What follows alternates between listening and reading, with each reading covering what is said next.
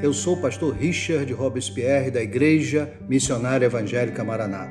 Hoje eu gostaria de falar com você sobre um tema que muito se ouve nos dias de hoje. 1 Pedro capítulo 2, verso 9, Pedro diz que nós cristãos somos sacerdócio real.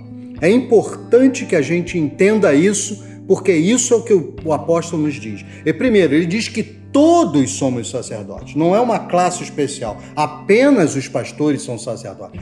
Todos nós somos sacerdotes. Segundo, nós somos um sacerdote especial. É o sacerdócio real, quer dizer, o sacerdote do rei. Nós temos missões que devem ser feitas que só nós, usados e criados pelo rei. Nós temos que entender que na visão de Pedro, Pedro falava em aramaico e Pedro, ele pensava em aramaico. Na visão de Pedro, quando ele falou em sacerdote, ele se referiu a Coem. Coem quer dizer, na sua origem, a palavra original, semeador. O que serve semeando. Então eu tiro algumas lições para minha vida. Primeiro, se eu quero ser sacerdote real do rei, eu preciso servir.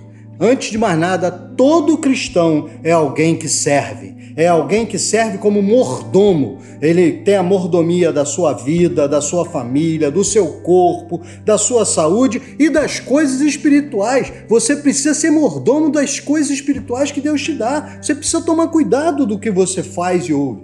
Segundo, você precisa servir como embaixador de Cristo. Você precisa servir no mundo, em casa, na igreja, ser embaixador de Jesus nesses lugares. Você precisa também ser um serviçal dos dons que Deus te dá, tanto os dons naturais como os dons espirituais.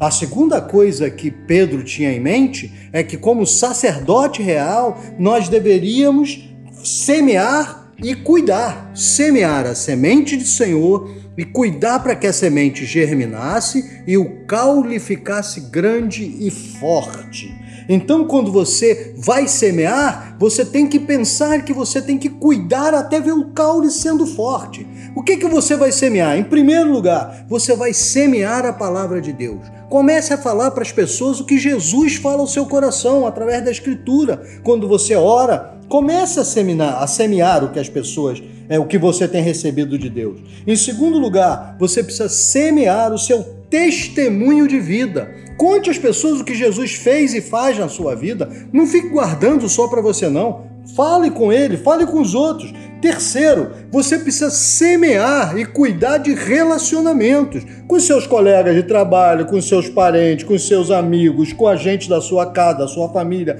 Semeie e cuide até que você veja que esse relacionamento está firme.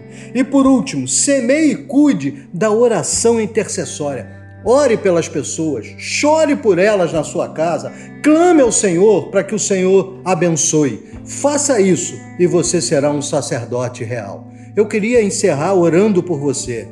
Pai querido, nós nos pomos agora de joelhos diante de Ti, pedindo que Tu fales, Senhor, tudo aquilo que é da Tua vontade ao nosso coração. Que possamos, de fato, ser sacerdotes reais e ministrar a Tua palavra a todos, em nome de Jesus. Amém.